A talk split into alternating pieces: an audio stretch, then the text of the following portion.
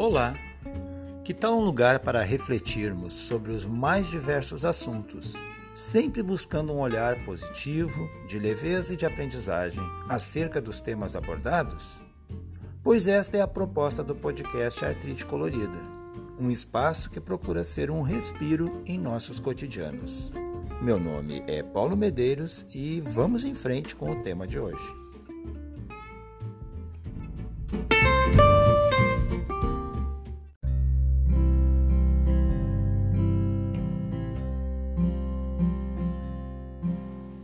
Pense naqueles dias em que tantas coisas te acontecem que necessitamos de um momento de pausa para processá-las.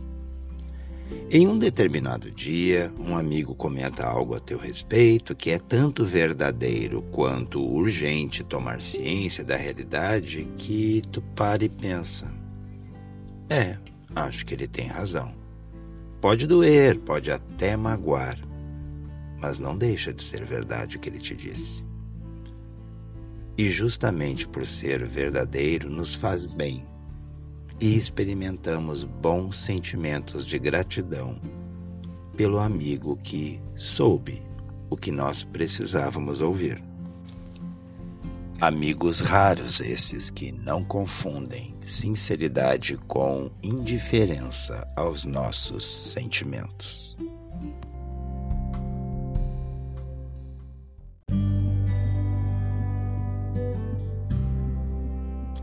Estava eu, sentado em uma cadeira que coloquei no jardim, a fim de pegar um sol nestes gélidos dias do outono gaúcho. Aí, um grande amigo me liga e, logo de início, perguntou o que eu estava fazendo. Eu comentei que estava comendo uma laranja que eu mesmo apanhara, com os cachorros sentados no gramado à minha volta, todos aproveitando aquele raro momento de sol entre dias e mais dias de tempo nublado que estava fazendo. E foi naquele instante, depois que eu disse o que fazia, que eu o ouvi dizer: Nossa, que vida maravilhosa tu tens!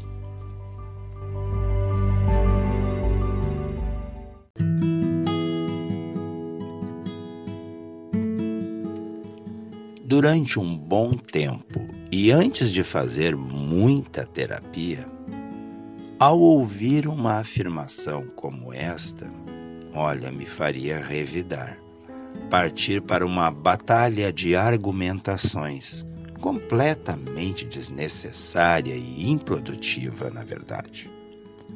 À época, eu imaginaria que por detrás de tal comentário vigorava uma crítica velada, menosprezo ou inveja, não sabendo determinar exatamente o que. Contudo, depois de compreender com mais clareza a necessidade de separar o que a pessoa disse do que a minha mente imaginou ter ouvido, e tendo mantido junto a mim apenas pessoas com as quais eu não preciso tomar cuidado com suas intenções, entendi aquela constatação de meu amigo como uma razão para olhar com mais carinho e gratidão para o meu cotidiano. Um cotidiano com problemas, com questões a serem resolvidas, contas a pagar, casa para organizar dores que surgem, dificuldades que se impõem, ausências, inquietações, entre outras questões.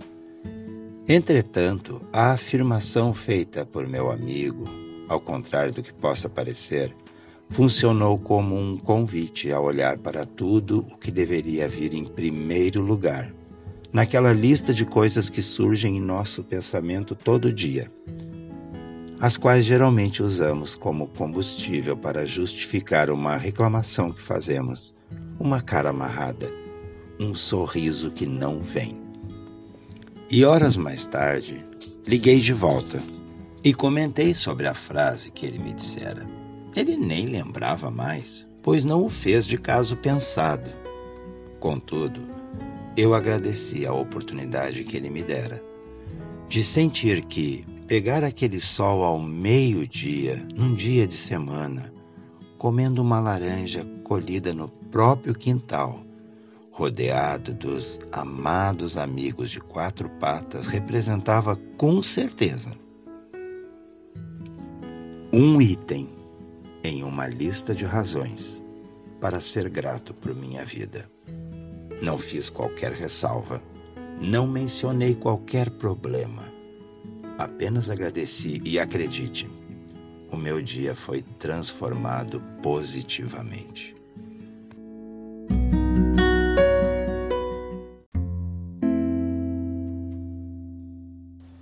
A gente se reinventa e amadurece todos os dias. Cada novo ciclo de 24 horas é uma nova oportunidade que tivemos para tanto. Aproveitá-la ou ignorá-la é resultado do que chamamos de livre-arbítrio. O escritor Gabriel Garcia Marques brilhantemente escreveu a respeito desse renascer a cada novo amanhecer quando mencionou os seres humanos não nascem de uma vez por todas no dia em que suas mães os dão à luz, mas a vida os obriga continuamente a dar à luz a si mesmos. E o nosso saudoso Moacir Scler também escreveu a respeito quando publicou em Zero Hora o seguinte: Reinventar-se significa deixar para trás o nosso passado. Significa transformar nossa vida, nem que seja em pequenos detalhes. E isso pode ser um antídoto decisivo contra o marasmo, contra o desânimo, contra a apatia. E de repente, somos outra pessoa. Esses dois grandes autores nos fazem lembrar que o sabor da vida depende de quem a tempera. Essa afirmação eu vi afixada na cozinha de uma amiga e fez todo o sentido para mim.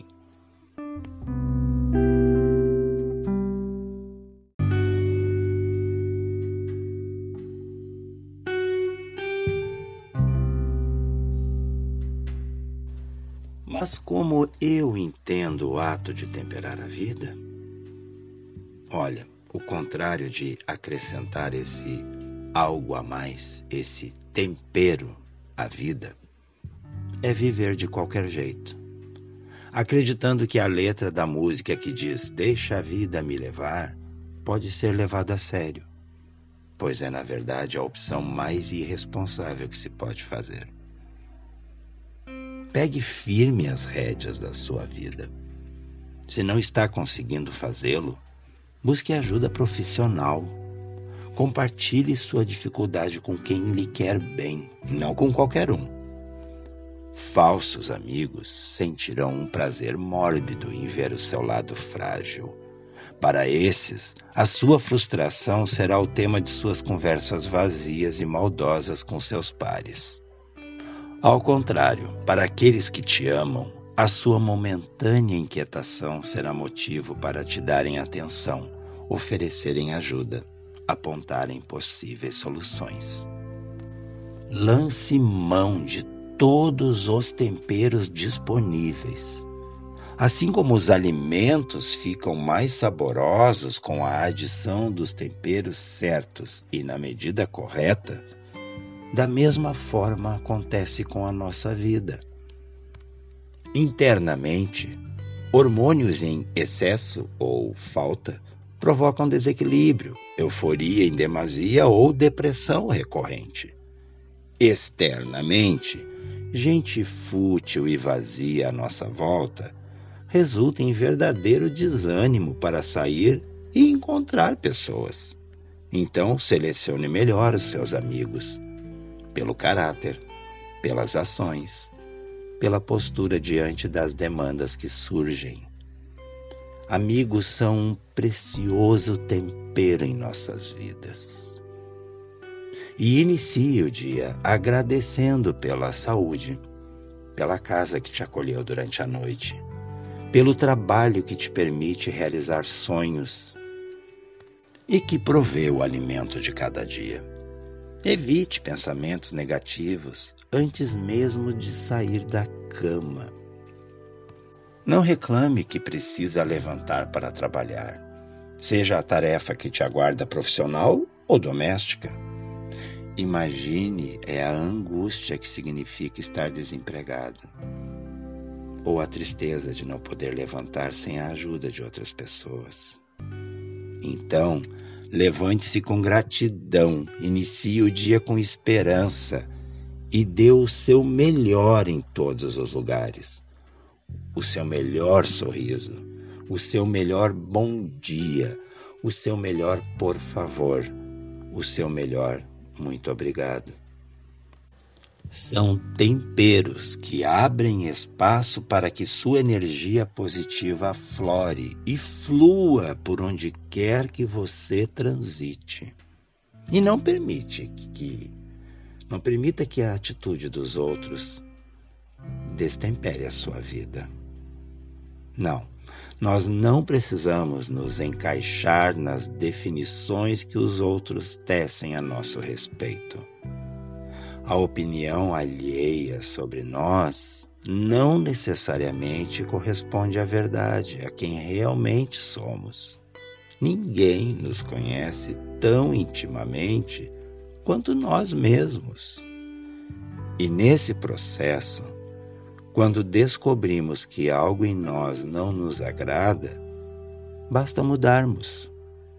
Mas se não é possível, então a melhor decisão é mudar a forma como pensamos a respeito.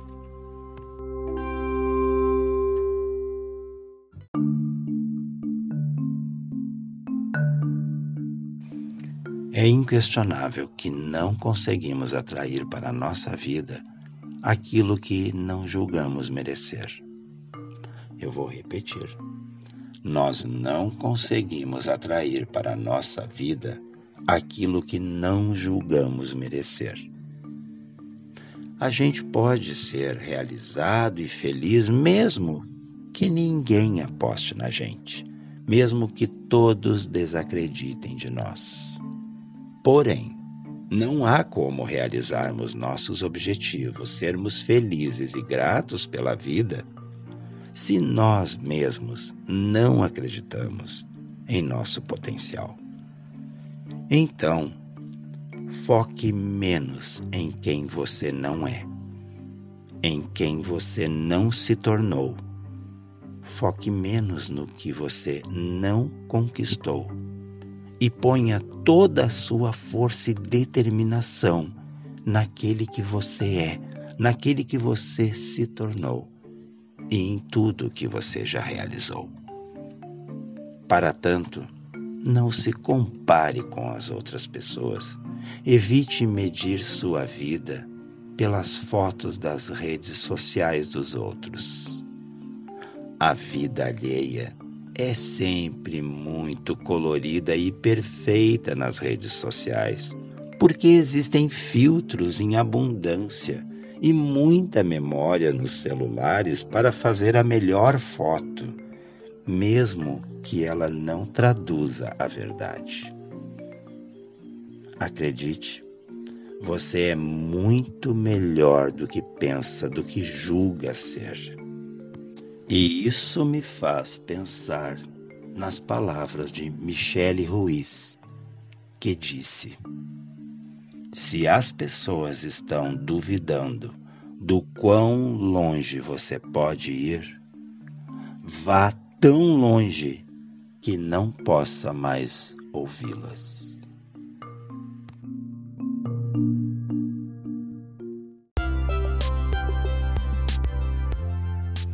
E este foi o episódio de hoje do podcast Artrite Colorida. Um episódio dedicado a quem, por algum instante, duvidou do seu valor, das suas capacidades, de seu direito de ser feliz, mesmo com suas imperfeições, mesmo com seus erros e acertos, tal qual qualquer ser humano. Portanto, abrace-se, ame-se, valorize-se. Você é realmente a pessoa mais importante. Eu te desejo uma ótima semana, repleta de razões para agradecer quem você é, tudo que você tem e todas as coisas que ainda vai realizar. Deus vai te abençoar. Até o próximo domingo.